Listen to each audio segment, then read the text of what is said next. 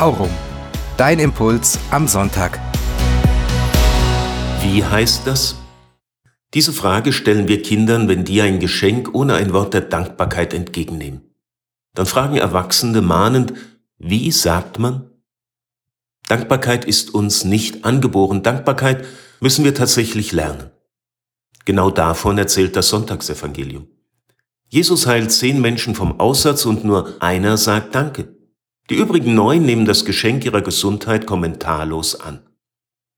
Sollte Ihnen jetzt der Gedanke kommen, diese neun zurechtzuweisen, dann Vorsicht.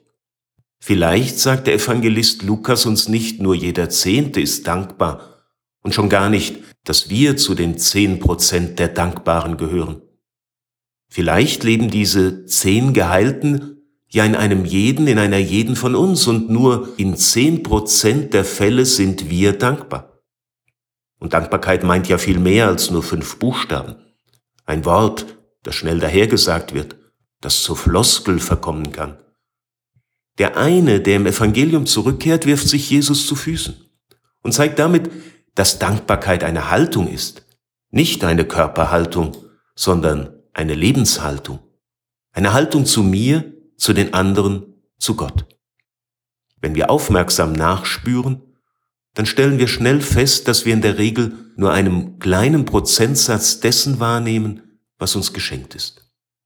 Wie der Aussätzige im heutigen Sonntagsevangelium begegnen auch wir Jesus, der uns Heilung schenkt, der uns ein neues Leben ermöglicht.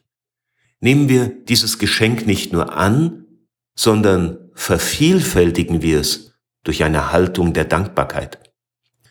Zehn Prozent Dankbarkeit, das ist nach der Bibel menschlicher Standard. Alles darüber hinaus ist Gnade. Oder Helmut, Kapuzinerkloster St. Anton, München.